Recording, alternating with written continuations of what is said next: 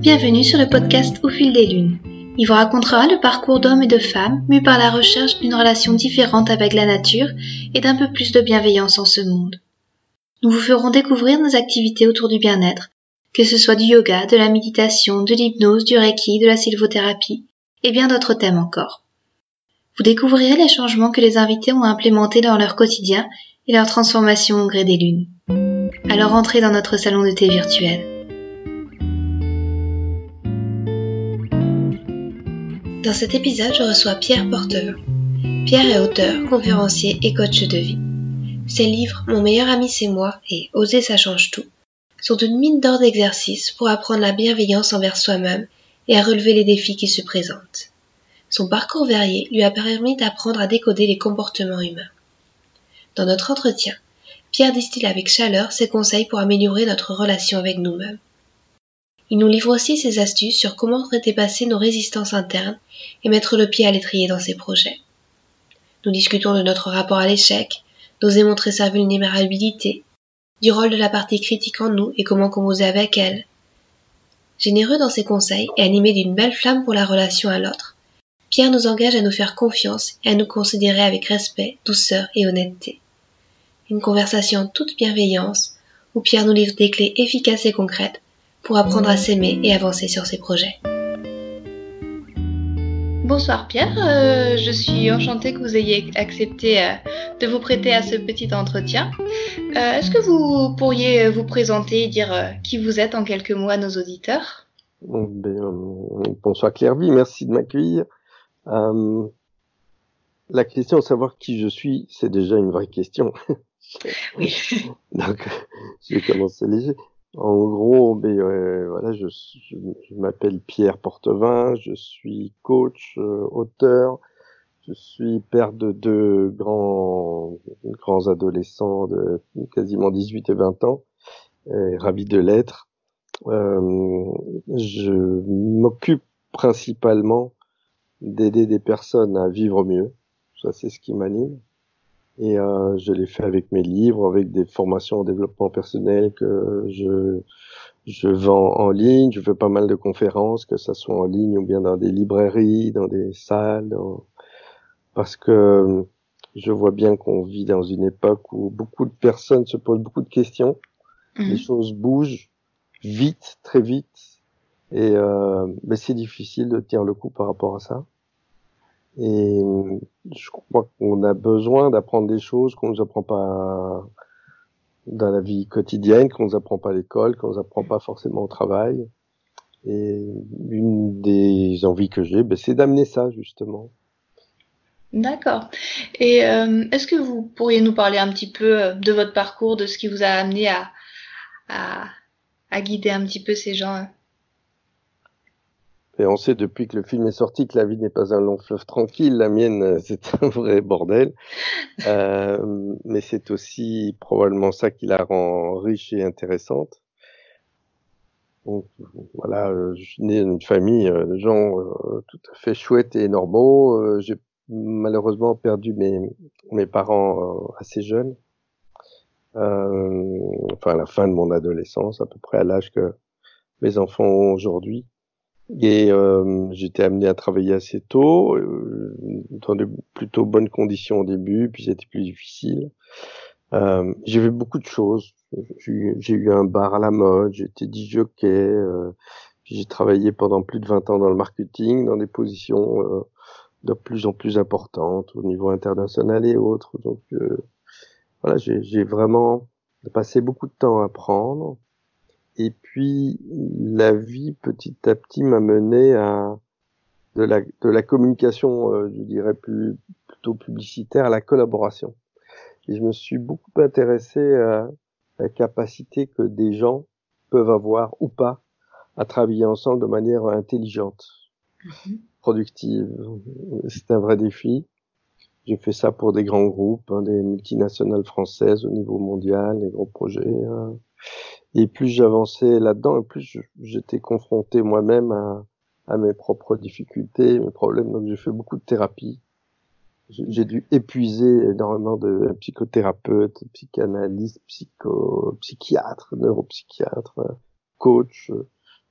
beaucoup, beaucoup de formations aussi pour essayer de comprendre, mais comment ça se passe? Pourquoi est-ce que je parviens pas à faire ce que je veux faire? Pourquoi je fais des choses que je veux arrêter de faire? Tout ça, c'est difficile. Hein, c'est euh, pourquoi je suis jamais satisfait Pourquoi voilà. Je me posais plein de questions et à force de de chercher, j'ai commencé à trouver des réponses. Euh, j'ai pu voir aussi les solutions qui m'amenaient pas des réponses parce que voilà, quand on rencontre beaucoup de thérapeutes, on peut petit à petit voir ce qui marche et ce qui marche pas. Mhm. Et puis j'ai eu la chance de, de rencontrer un, un mécène euh, belge qui m'a donné l'opportunité de commencer à développer ces formations en ligne que je, que je vends aujourd'hui. Et euh, en me permettant d'avoir le temps de, de compléter toutes les connaissances que je n'avais pas en travaillant notamment avec Daniel Kerrigan qui est un, un Américain euh, qui a étudié les neurosciences et la psychologie cognitive en, en Italie et aux États-Unis, avec qui je travaille depuis plus de quatre ans et qui m'a vraiment aussi beaucoup enrichi, beaucoup nourri d'études. Voilà, qu'est-ce que, qu'est-ce qui aide vraiment quelqu'un à avancer dans la vie et qu'est-ce qui le freine. Puis j'ai pu faire mon, mes petits, mes petits cocktails personnels, toujours prototypés sur moi parce que je crois que en tant que thérapeute ou coach, on ne peut jamais emmener quelqu'un plus loin que là où on est soi-même. Et euh, voilà, j'ai envie d'être cohérent, congruent. Et, et puis euh, j'ai écrit deux, livres euh, qui, qui ont été extrêmement bien accueillis, donc ça c'est assez euh, agréable. Mmh. J'ai plein de retours. Et, euh, et ce qui est intéressant, c'est que justement, les difficultés que j'avais quand je travaillais sur la collaboration dans ces grands groupes étaient souvent, souvent liées à des difficultés d'ordre euh, l'estime de soi des personnes. Et des gens qui se, qui se protègent, qui se referment, qui, qui ne sont pas prêts vraiment à s'ouvrir dans toute leur vulnérabilité pour échanger avec les autres. Et je crois que c'est là aussi que j'ai pu identifier euh, ce que j'avais vraiment envie d'aider à faire, qui est simplement d'apprendre à, à mieux vivre avec soi-même, apprendre à être bien avec soi, profondément bien avec soi. D'accord. Et, euh, vous parliez justement de toutes euh, vos expériences euh, dans des domaines vraiment variés. Vous avez réussi, à, vous diriez, à, à trouver cette ligne directrice qui, qui, qui mène là où vous en êtes aujourd'hui? Ouais. C'est une bonne question. Et euh, ce que je pense, c'est que la vie nous mène là où on doit aller, dès lors qu'on accepte d'ouvrir les yeux sur ce qui se passe, et dès lors qu'on accepte aussi ce qui se passe. Et accepter, c'est pas se résigner. J'en parle beaucoup dans mes formations, dans les bouquins. Euh, quand j'accepte quelque chose, ça veut dire que je reconnais que c'est la réalité. Je reconnais que c'est comme ça. Et euh, notre esprit, il aime pas trop ça parce qu'il préfère interpréter la réalité euh, par rapport à sa propre volonté, ce qui nous amène soit à nier la réalité, la refuser, ne pas la voir. Euh. Et je crois que j'ai eu la chance d'ouvrir les yeux sur ce qui se passait et de laisser la vie me, me guider progressivement vers là où je suis aujourd'hui c'est ça aussi qui fait que je me sens vraiment bien là où je suis. D'accord. J'ai l'impression que c'est relativement juste.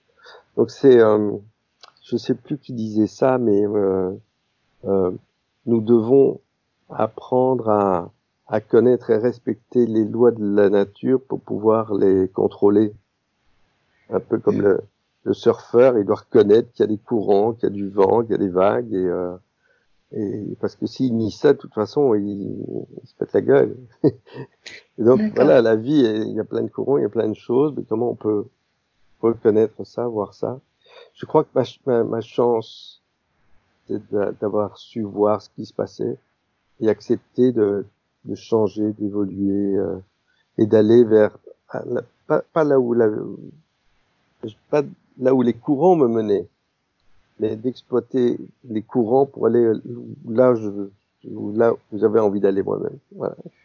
Et cette vision, vous l'avez toujours eue ou ça a été quelque chose que vous avez essayé de forger petit à petit euh, Il y a eu des choses qui vous ont aidé particulièrement à, à vous lancer, à trouver euh, des ressources internes?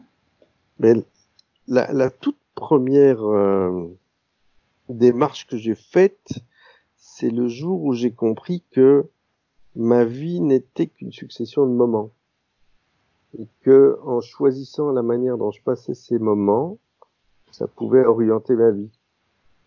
Et c'est quand j'ai compris ça, ça paraît assez évident, mais je crois qu'on n'y prête pas souvent attention. Et, euh, mais en prenant conscience du fait que tiens, je peux choisir comment je vais passer mon temps, ce que je vais faire avec ce temps, et selon bah, ce que je vais faire, ça va orienter ma vie dans un sens ou l'autre. Ça, c'était un point décisif, je crois. Mais c'est il y a assez longtemps. Et petit à petit, je, voilà, j'ai pris le temps, à peu près toutes les semaines, je fais ça, de m'arrêter, où j'en suis, vers où je veux aller, qu'est-ce qui est important à mes yeux, qu'est-ce que j'ai envie d'exprimer de moi dans le monde ou d'imprimer sur le monde? Ça, ça me, ça me guide et ça m'aide beaucoup. D'accord. Et pour les personnes qui ont un petit peu de mal à justement se laisser porter par, par le flux ou, par le courant, est-ce que vous pourriez nous dire un petit peu comment dépasser euh, nos résistances internes? Euh, mais pas mal de gens, moi je fais du coaching, euh, que ce soit du coaching en ligne ou coaching euh, dans la, dans la vie réelle. Et alors il y a des personnes qui viennent me voir en me disant euh, Ah Pierre, je voudrais bien avoir plus confiance en moi, comme ça je vais pouvoir oser avancer dans la vie. Et ce que je leur explique, et, c'est la science qui nous montre ça aussi, c'est que ce n'est pas la confiance qui nous permet d'oser davantage, être qui on est, c'est en osant davantage être qui on est qu'on fait grandir la confiance. D'accord. Euh, et donc c'est, je crois que la, la chose intéressante, c'est d'avoir une perspective et d'avancer petit à petit sans se faire trop peur parce que sinon on a trop de stress et ça nous fait, ça nous prive de nos moyens, mais euh, avec une espèce de, de confiance euh, un peu aveugle, raisonnablement aveugle, que si je fais ce qu'il faut, si je sais regarder le résultat de mes actions, si je peux tirer des leçons de ça, corriger, améliorer, me renforcer petit à petit, ça va donner quelque chose de bon même si les résultats que j'ai à court terme ne me semblent pas du tout euh, en ligne avec ce à quoi j'aspirais. Et donc c'est une question de patience, de persévérance, de, de clarté aussi. Qu'est-ce qui est le plus important pour moi? Et quand on se rend compte que notre vie c'est une succession de moments, ça nous aide à voir qu'est-ce qui compte le plus maintenant, qu'est-ce que j'ai besoin de faire maintenant pour construire une vie qui correspond à ce que j'aimerais avoir. Et c'est jamais comme on veut. Ça change tout le temps, il y a toujours des écueils, c'est pas grave. Mais le cap est toujours là, et je continue.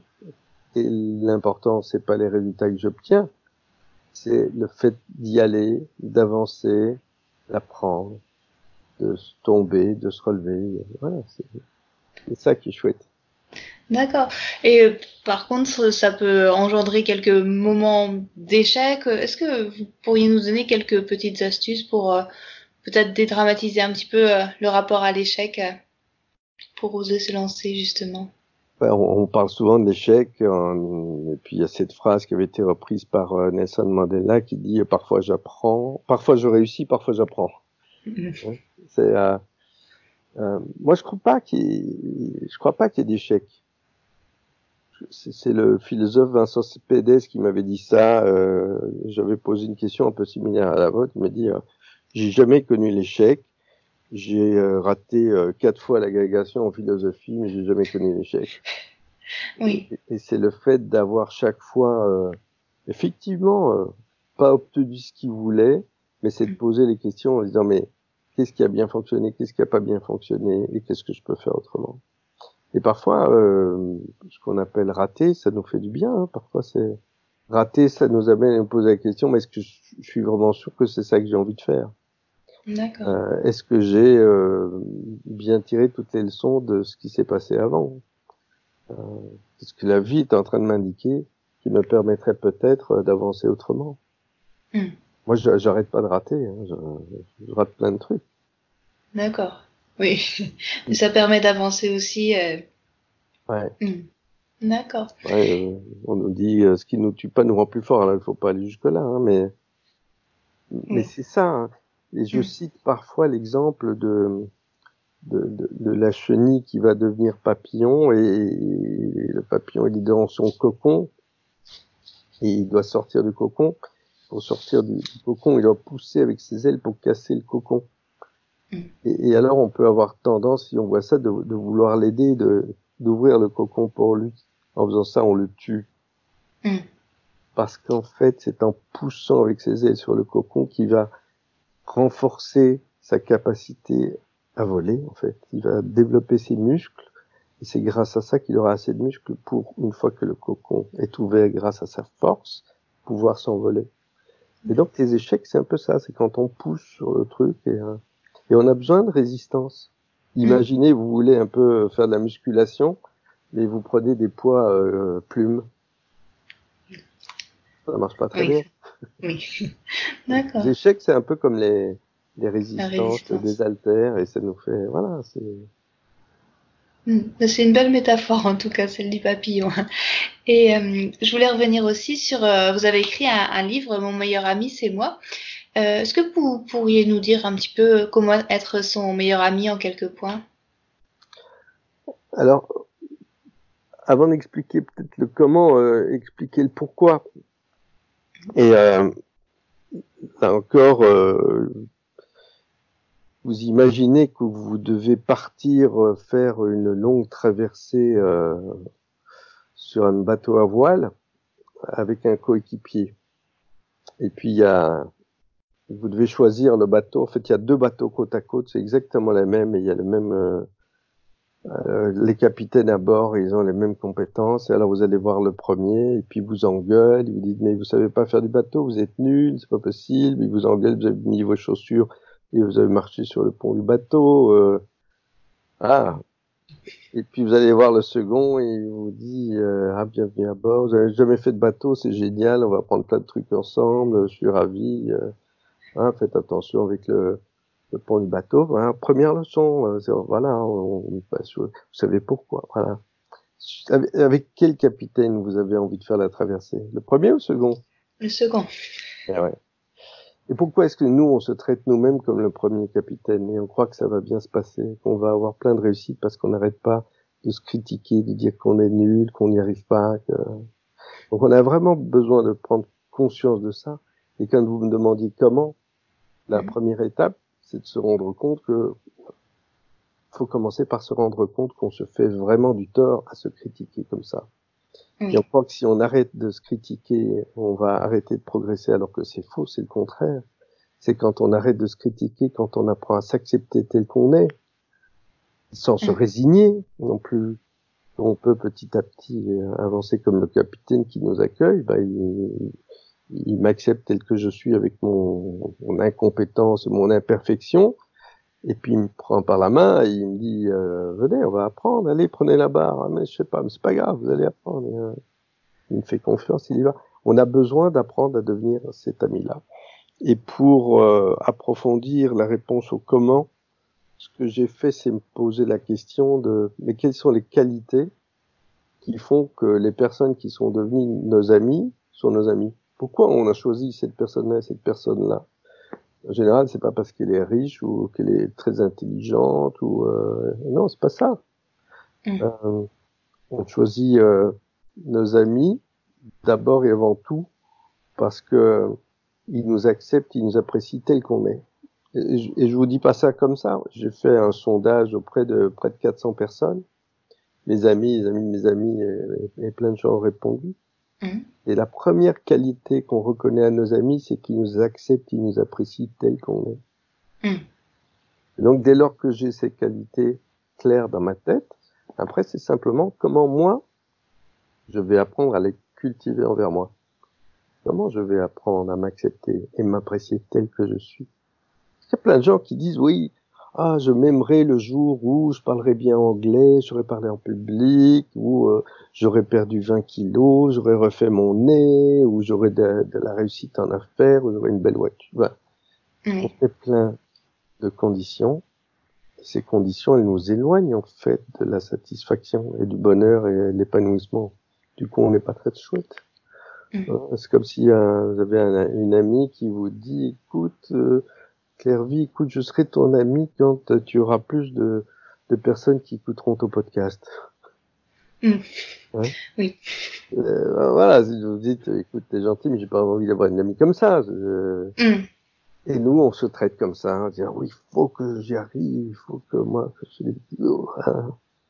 oui. Donc, on doit vraiment retourner. C'est comme pour le bonheur, vous savez, les, on dit que euh, les gens souhaitent réussir pour se sentir heureux. Et ce que mm-hmm. disent des chercheurs comme Tal Bensar, euh, ben, c'est que non, c'est dans l'autre sens ça se passe. On doit apprendre à être heureux et ça contribue à ce qu'on ait de la réussite. D'accord. Et, euh, et cela induit peut-être qu'il y a une petite partie de nous qui serait la, partie critique ou euh, est-ce qu'il y aurait quelque chose à faire pour entrer en, en, relation avec euh, avec ces différentes parties de soi et et apprendre à, à peut-être à dialoguer avec cette partie critique et à lui dire de devenir plus amical Ouais, mais vous, vous mettez le doigt sur quelque chose d'important. D'abord, ce qui est intéressant de constater, c'est qu'on a tous un critique intérieur et que c'est vachement utile. Mm. Sinon, euh, je pense que dans l'évolution de l'espèce, on l'aurait perdu cette partie-là. Donc, ça nous est vraiment utile. Et pourquoi? Parce que ben, nous sommes des êtres profondément sociaux. Et en particulier, il y a, il y a, il y a 20 000 ans, euh, quand on était jeune enfant dans la brousse, on avait intérêt à être certain de rester en relation avec nos parents et notre tribu pour pouvoir nous en sortir. Mm. Et donc on avait besoin petit à petit de voir comment se comporter de manière telle que la relation puisse continuer. Et donc les critiques qu'on recevait de l'extérieur nous faisaient peur, parce que souvent on était un peu brutal. Et donc notre critique intérieure, Qu'est-ce qu'il fait? Il internalise les critiques que l'on reçoit de l'extérieur de manière à anticiper ces critiques pour favoriser le maintien des relations. Donc, en principe, ce serait pas mal. Et c'est parce que aussi on a cet esprit critique qu'on peut progresser.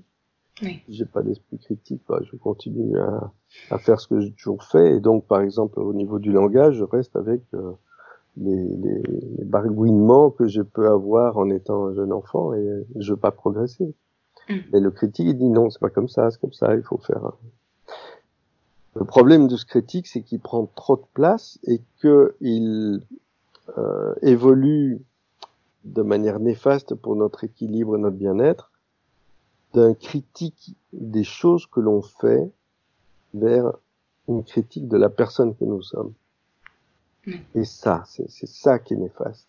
Donc ce qu'on a besoin de faire, c'est d'apprendre à repérer ce critique intérieur et le, lui, lui, réapprendre à, à nous traiter d'une manière qui nous fasse du bien. C'est-à-dire qu'il peut continuer à proposer des critiques sur ce qu'on fait, mais pas sur ce qu'on est. D'accord. Et un des travers que certaines personnes avaient au début quand j'expliquais ça, c'est que du coup, elle se critiquait de se critiquer. Mm. Oh merde, je suis encore critiqué, oh, je suis nul. Hein.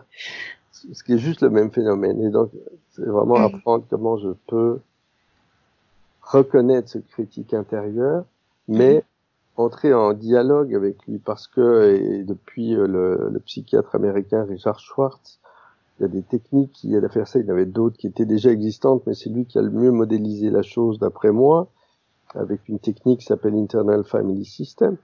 Euh, Richard Schwartz, il, il, nous apprend à entrer en relation avec ce critique intérieur, mais avec beaucoup de curiosité, d'ouverture, de, mm.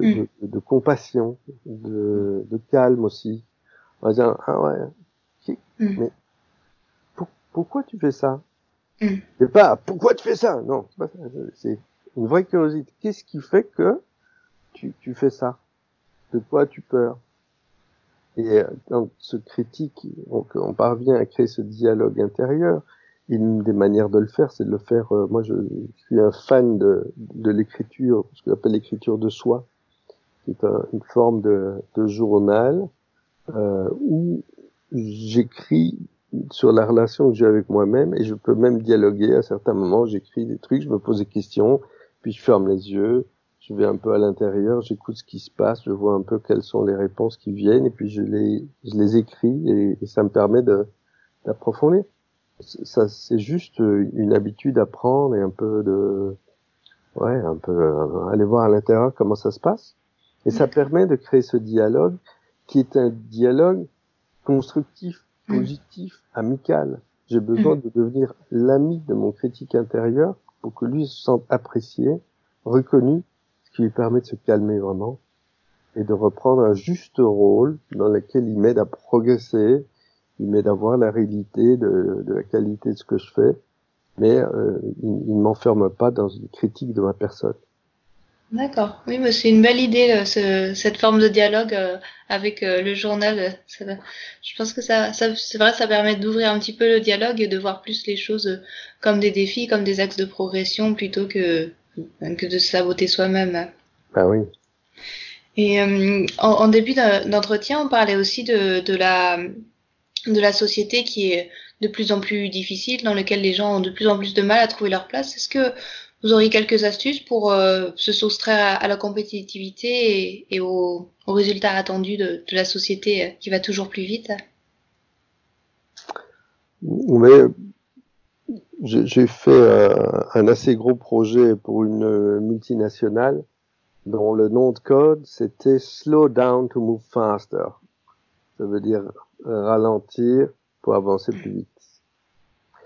Et euh, une des choses qui est de faire ça, de ralentir pour savoir, mais euh, vous me posiez la question au tout début, mais qui je suis? Euh, Qu'est-ce qui m'anime dans la vie? Qu'est-ce qui est vraiment important à mes yeux? Quelles sont mes, mes valeurs? Les, les principes de vie qui me semblent vraiment importants et comment je peux différencier mes, ce qui sont vraiment mes valeurs. Hein, par exemple, je sais pas, moi, moi j'ai une valeur très importante dans ma vie, c'est la bienveillance. Mmh. Et la distinguer de l'allergie que je pourrais avoir envers la malveillance. Sous le couvert d'être bienveillant, je ne supporte pas les gens malveillants. Mmh. Euh, J'adore la liberté, je ne supporte pas les contraintes. Pour pleinement vivre ma, ma valeur, liberté ou bienveillance, j'ai besoin d'apprendre à assouplir mon allergie envers son opposé. Et quand je parviens à voir clair sur mes valeurs, mhm. je me soucie beaucoup moins de la valeur que les autres m'accordent. J'ai plus besoin de me comparer. Moi, je suis pas un type parfait. Il y a des valeurs qui m'animent dans ma vie et je mets mon attention sur comment je peux mettre ces valeurs en œuvre au quotidien dans ma vie de père, de compagnon, de, de coach, d'auteur. Euh. Voilà, c'est en permanence ça qui m'anime. Et plus j'ai de la clarté sur mes valeurs et sur ce que j'appelle aussi les intentions de vie, c'est-à-dire euh, ce que je disais tout à l'heure, qu'est-ce que j'ai envie d'exprimer de moi dans les différents domaines de ma vie, et moins j'ai besoin du regard des autres. Parce que voilà, je me sens bien avec moi. Mmh. Vous savez, les, les gens qui ont des difficultés avec l'estime de soi, je critique vraiment personne parce que Dieu sait si j'en ai eu et si j'en ai encore en partie, on n'est jamais tout à fait quitte de ça, je crois, à part les psychopathes. Euh, mais euh, le, si j'ai un trouble ou une fragilité de l'estime de moi, je vais en permanence essayer de me rassurer en essayant de voir dans quelle mesure j'ai de la valeur dans le regard des autres. Et quand ça se passe comme ça, quand je suis avec quelqu'un d'autre, je suis pas vraiment là pour lui. Je suis là pour voir dans ses yeux la valeur qu'il m'accorderait. Et ça dénature notre relation. C'est pas grave. Parce qu'on fait tous ça. Mm. C'est pas, euh, on est tous imparfaits. Mais, voilà, quand je, je, je, plus je suis positivement centré, c'est-à-dire la clarté sur qui je suis, comment j'ai envie de m'exprimer, et plus je suis ouvert dans ma relation aux autres. C'est pas du tout du narcissisme euh, dans le sens euh, où les, psychiatres utilisent le terme. Euh, Fabrice Midal me reprendrait en me disant non, c'est autre chose. Là, c'est une question de, de terminologie. Mais Voilà, je sais qui je suis, donc je suis beaucoup plus ouvert avec les autres. Du coup, mon avis, c'est mon avis, je peux le déposer sur la table, on peut en débattre sans que cela atteigne l'idée que je me fais de ma propre valeur. Mm. Je m'en fous d'avoir raison ou d'avoir tort. J'ai des idées. Oui. Euh, je peux éventuellement argumenter à propos de ces idées, mais je ne dois pas les défendre bec et ongle au risque de me sentir complètement euh, mis en danger personnellement. Hein? D'accord. Et, euh, et pour avancer sur, sur les projets, une fois qu'on a défini ces valeurs, est-ce que vous pourriez nous dire comment procéder concrètement pour, euh, pour mettre le pied à l'étrier au lieu de peut-être s'auto-saboter? Alors, pour répondre à ça, je cite un de mes livres de chevet dont je parle tout le temps, ça casse les pieds aux personnes qui m'entendent, je, je, je crois qu'on ne se rend pas compte à quel point euh, il est important ce livre-là.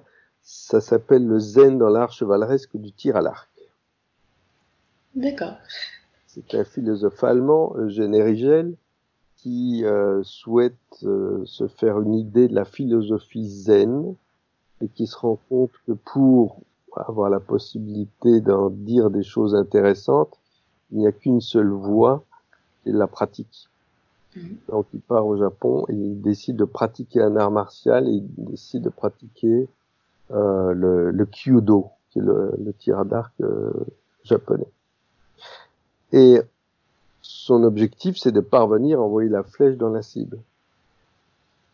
Eh bien, il va apprendre à ses dépens que tant qu'il veut envoyer la flèche dans la cible, il n'y arrivera pas.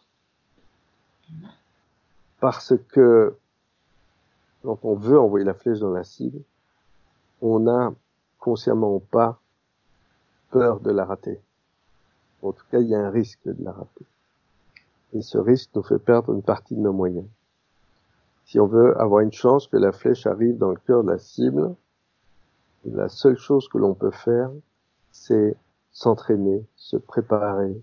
Euh, ça veut dire euh, la posture physique, ça veut dire euh, la force physique, parce qu'il faut de la force pour bander un arc de, de Kyudo. Euh, c'est le souffle, c'est être capable de faire le vide en soi. Et à force d'avoir développé toutes ces capacités combinées, à un moment, sans pouvoir même y penser, la flèche quittera l'arc et, touchera la cible dans son cœur. Et en fait, ce que cette histoire nous apprend, c'est que ce qui est le plus important, ce n'est pas d'envoyer la flèche dans la cible, mais c'est de devenir un archer.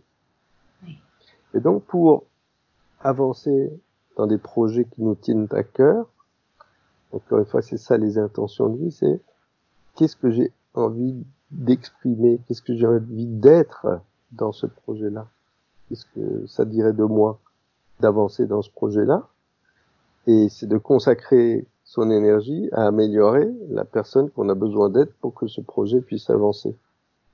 Alors bien sûr, après c'est bien d'avoir des objectifs. Euh, hein, je, je, je, fais du coaching, mais on a des études qui nous montrent que se fixer des objectifs ambitieux, c'est aussi une arme à double tranchant, donc il faut être vraiment très vigilant.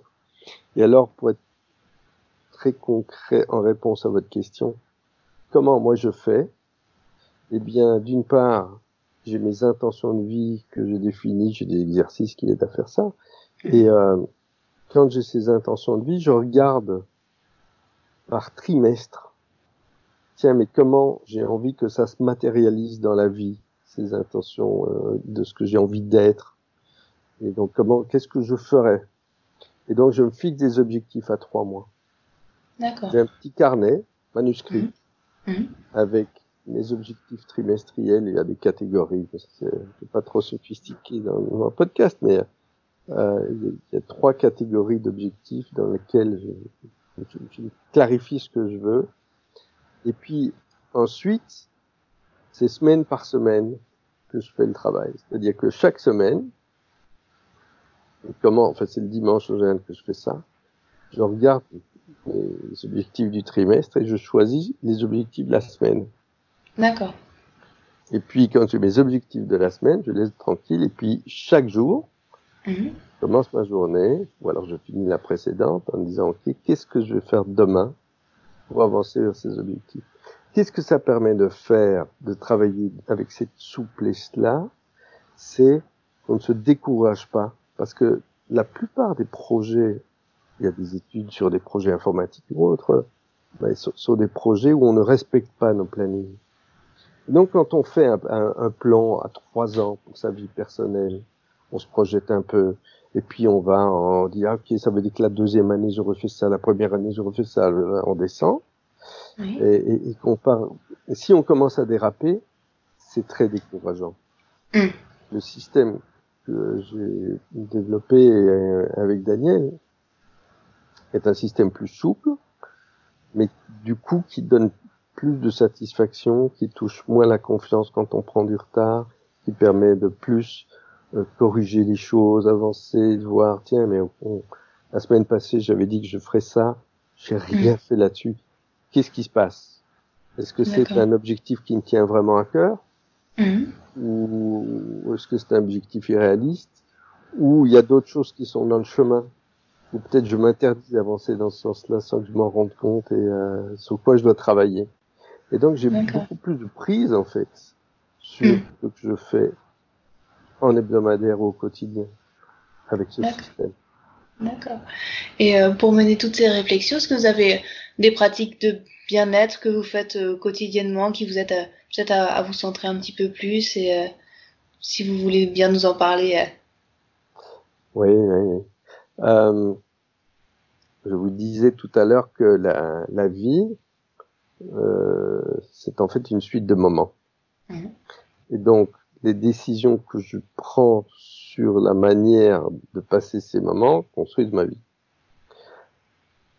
Ce dont se rend- on ne se rend pas forcément très bien compte, c'est que euh, la majorité de nos décisions au cours d'une journée, elles sont automatiques. Ce sont des habitudes. Presque tout ce qu'on fait, ce sont des habitudes. Et, euh, et donc, ce que je fais moi, c'est de de- de- d'installer quelques habitudes qui me font du bien. Et je crois que c'est important Mhm. d'avoir des habitudes. Et euh, bon, parmi mes habitudes, c'est vrai que je médite. Et, et- pour moi, ça a été euh, très difficile de commencer. Parce que je pensais que je devais commencer à faire 15-20 minutes tous les jours. Et puis faire un stage de 8 semaines. On fait 40 minutes par jour. Et ah, ça va pas. Mm. Et euh, ce que j'ai fait, c'est de, de me mettre des engagements à une hauteur si minime qu'il m'était impossible de ne pas les faire sans me mentir de manière flagrante. Mhm. Et donc j'ai commencé à méditer trois minutes par jour. D'accord. Parce que trouver trois minutes le Oui. matin, c'était pas possible que je les trouve pas. Je, je- voilà. C'était cinq, cinq jours par semaine en plus. Oui. C'est tout à fait atteignable. En faisant ça, voilà, j'ai fait ça et j'ai fait la même chose pour du sport. Je faisais trois pompes par jour. J'ai pas fait de sport pendant tout un temps et donc recommencer était difficile. Alors j'ai fait pendant des années ce que tout le monde fait. euh, en janvier, je m'inscris au club de sport. Ouais, j'y vais trois fois et après euh, j'y vais plus tout le restant de l'année. Donc ça, ça, ça marchait pas avec moi. Et c'est cette idée de commencer tout petit. Comment je fais, par exemple pour le sport, pour aussi faciliter le fait de tenir mes engagements. Parce que Da- Daniel, euh, tout ce qu'il a fait sur la, ce travail en profondeur sur la motivation, euh, il, il dit couramment, c'est difficile de renforcer la motivation. Ce qu'on peut faire, c'est faciliter la motivation.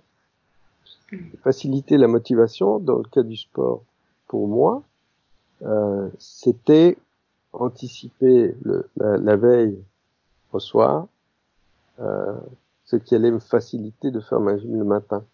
Mm. Et ce qui me facilitait ça, c'est que les, ben, le soir, je mets dans la salle de bain juste un petit équipement de sport. C'est les seuls fringues que j'ai à disposition.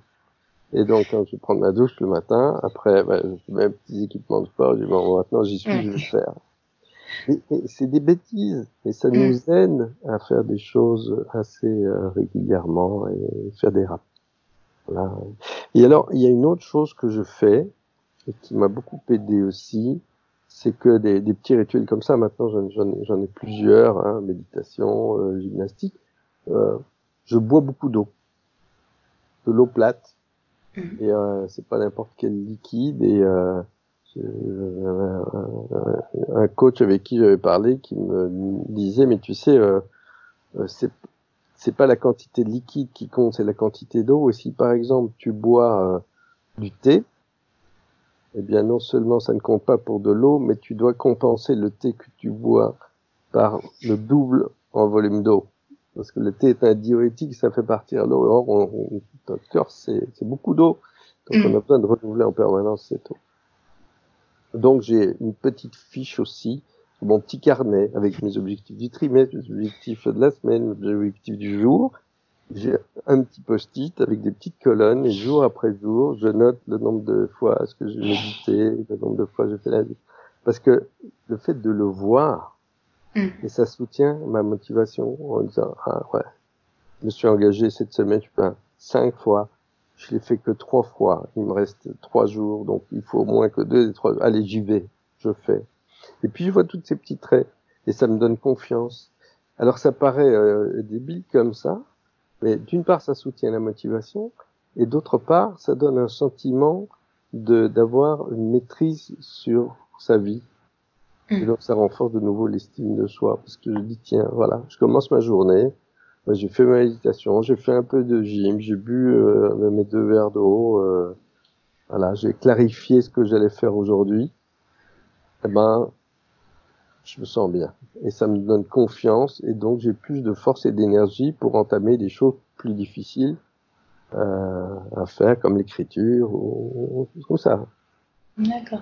Et euh, vous nous avez donné aussi beaucoup de pistes pour devenir euh, son meilleur ami, dépasser les résistances internes. Est-ce que vous pensez que ce travail peut être fait seul ou alors euh, il faut le faire avec l'aide d'un psychothérapeute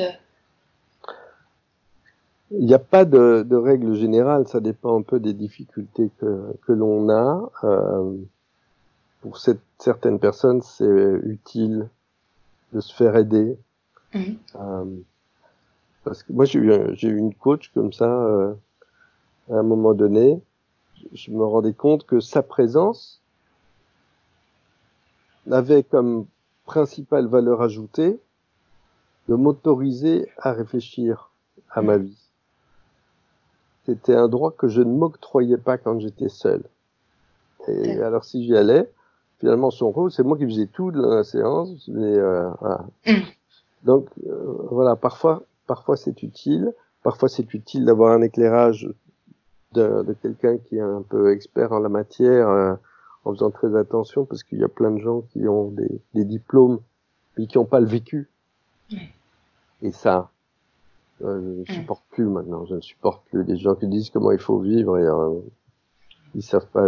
voilà, ils n'ont pas mis ça en œuvre eux-mêmes. Donc, je trouve que les, des, psys et des coachs ont besoin d'avoir de la cohérence entre ce qu'ils ont pratiqué sur eux-mêmes et ce qu'ils proposent aux, personnes de faire. Euh, il y a c'est des de bouquins, c'est vachement bien aussi. Il y a des gens qui font de la bibliothérapie. Il faut pas tomber non plus dans le travers de euh, de mm. s'acheter plein de livres et de pas les lire. Mm. euh, donc les livres et, notamment mes livres qui sont sont truffés d'exercices. Il faut faire les exercices. Oui. On fait pas. C'est comme euh, ce serait comme lire un, livre sur le vélo et pas faire de vélo. Quoi. Mm. Oui, euh, pour pratiquer. Et, euh, et après, il y, a les, il y a les formations. C'est vrai que j'ai fait une formation, mais avec, avec beaucoup de pédagogie et des références scientifiques parce que je me suis rendu compte par la pratique que beaucoup de personnes ont encore des réticences à bien se traiter. Mm. Ça crée de la culpabilité, mais je peux pas, il faut d'abord que je m'occupe des autres, et j'ai pas le temps, j'ai pas le droit, je sais pas. Et donc, la pédagogie, elle sert à permettre à ces personnes d'apprivoiser leur propre cerveau. Et que le cerveau, parce qu'il apprend des choses, se rende compte que certaines idées qu'il proposait ne sont pas les plus appropriées et qu'il y a moyen de faire autrement. C'est vrai que les, les, formations, quand elles sont bien faites, mm. euh, bah, ça vaut la peine de les suivre. Et euh, évidemment, une des difficultés, c'est que c'est un peu comme les, les livres. Il y, a une, il y, a une, maladie japonaise qui s'appelle le Tsumpaku, Tsumpaku, je sais plus le, le nom. Tsundoku, le Tsundoku. Le Tsundoku, c'est une maladie qui consiste à acheter deux fois plus de livres que ce qu'on lit. Et donc on accumule des piles et des piles et des piles. Et il y a un truc un peu comme ça qui se passe parfois avec les formations, et donc des gens qui achètent des formations et puis les suivent pas. Mm. Je fais partie de ceux qui ont fait ça aussi avant. Maintenant, je suis gaffe. Et euh, mais c'est pour ça que nous, dans la formation, on a beaucoup d'accompagnement mm. parce que on a parfois besoin d'être un peu pris par la main. Vous voyez Plus que pour, pour commencer, pour démarrer, pour y aller, pour voir. Mm. parce des gens qui ont une estime de soi faible vont avoir un, un niveau de culpabilité assez fort à l'idée de s'occuper d'elle-même. Oui. Et donc c'est rassurer, c'est aider chacun à comprendre qu'on est des, des, belles personnes, des bonnes personnes. Et juste, on a eu des aléas de la vie qui ont fait qu'on a des difficultés, des faiblesses. De toute façon, euh, mm. on est tous imparfaits.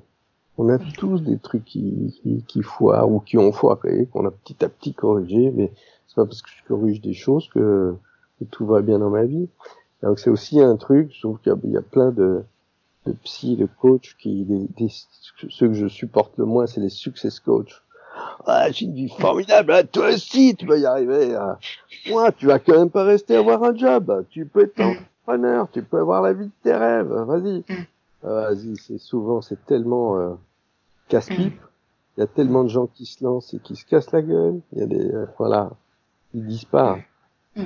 que leur vraie spécialité, c'est pas les conseils qu'ils donnent, c'est la capacité à vendre leur formation. Donc ça, je suis un peu énervé. Mais, pardon, j'ai débordé. et, euh, et pour aujourd'hui, est-ce que vous pourriez nous parler un petit peu de ce qui vous anime, de vos projets pour le futur? Alors, euh, projet futur, j'en ai plein, euh, j'en ai trop, mais euh, je, je, je, les élague. Euh, un, des gros projets que j'ai, c'est d'essayer de faire progresser le retour de l'humanité dans les entreprises. Je pense que les, entreprises euh, ont, des rôles importants sur nos vies parce que euh, il y a plein de gens qui y travaillent. Euh, elles, elles, font des, des, des, produits ou des services qui sont vendus à des personnes. Et je crois que au plus les dirigeants, les équipes, les collaborateurs dans les entreprises recommenceront à se connecter un peu intimement à, à ces qualités d'humanité que chacun nous a en soi, qui nous rendent euh, sensibles à l'autre, euh, empathiques, compassionnés, dit qu'on a non seulement on a l'empathie de voir un peu quelle est l'émotion que vit l'autre, mais on a aussi envie de contribuer à ce que ça aille mieux pour la personne. Et on a envie que de, de se mobiliser pour que il y ait de la sécurité dans l'équipe, par exemple, qu'on s'entende bien entre nous, euh, qu'on travaille mieux ensemble, qu'on fasse des produits qui fassent du bien aux gens et pas. Il y a tellement de produits qui font du tort aux gens. C'est euh, c'est ahurissant de voir que on gagne tellement mieux sa vie en vendant des produits qui détruisent en vendant des produits qui, qui font du bien. Mm. Hein? Et je crois que en aidant les personnes à se reconnecter à leur, humanité, à leur bienveillance, à leur vulnérabilité, à leur fragilité, euh, il y a des tas de choses qui peuvent s'améliorer. Donc moi j'ai envie de, je prends mon bâton de pèlerin pour euh, prêcher la, la, bienveillance en entreprise et ça c'est un de mes, mes projets. Et alors j'ai un projet de livre, mais euh, je sais pas, pour l'instant j'ai pas les moyens d'écrire, ça coûte cher d'écrire parce que ça prend beaucoup de temps et qu'il faut avoir la possibilité de voir le temps libre, ce qui est pas mon cas pour l'instant. Et euh, mais j'ai envie d'écrire sur les relations entre un, un, père et son fils, en particulier un père avec ses enfants, parce que, ben, comme je dit au début, euh, moi j'ai perdu mon, mon père euh, quand j'avais 17 ans, mais il avait une assez longue maladie dégénérative, donc euh, il m'a jamais parlé, hein, vraiment. Donc je, j'avais une vague idée du, du père, je connaissais pas l'homme. Mm.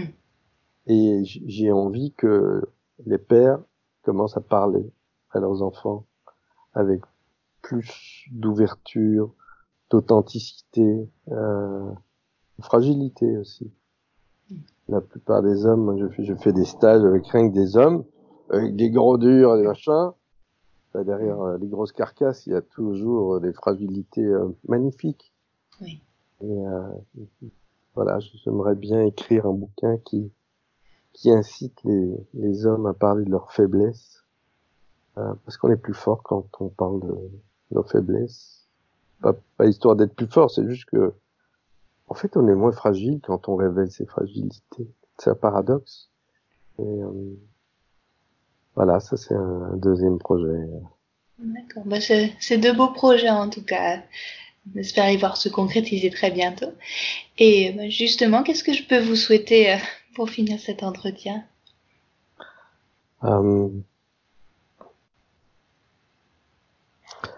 mais, euh, Je pense de garder la, garder la flamme. Garder la flamme parce que la flamme, c'est la flamme qui me permet de garder la, forme physique et mentale, qui me permet de d'entretenir des chouettes relations. Euh, c'est la flamme qui me donne l'énergie d'avancer dans ces projets, euh, même quand c'est très difficile. voilà, je vis des moments difficiles pour l'instant, mais mais ça ne me touche pas. Ça me touche pas parce que c'est, ça devient vraiment bien costaud à l'intérieur et, et, voilà, garder ça, ça me ferait bien plaisir. D'accord. Et, pardon. Et, vous, qu'est-ce que je peux vous souhaiter? Euh, bah déjà, j'ai beaucoup appris à, avec cet entretien. Puis, je dirais, c'est pareil, garder la flamme, la curiosité. Et je me retrouve aussi beaucoup dans les pratiques que, que vous m'avez dit pour les objectifs. Et, et je, vous avez une vision vraiment très intéressante et, et je dirais oui, gardez cette curiosité, cette flamme et cette envie d'avancer. Parfait, souhaitons-nous ça alors. merci beaucoup et puis je vous souhaite aussi une très belle soirée Pierre et merci beaucoup d'avoir participé à cet entretien. Je vous en prie Pierre. Merci beaucoup à Pierre pour cet entretien. Vous retrouverez toutes les notes relatives à l'épisode dans la rubrique podcast du site clairviyoga.com. Si vous avez apprécié notre entretien, n'hésitez pas à partager autour de vous.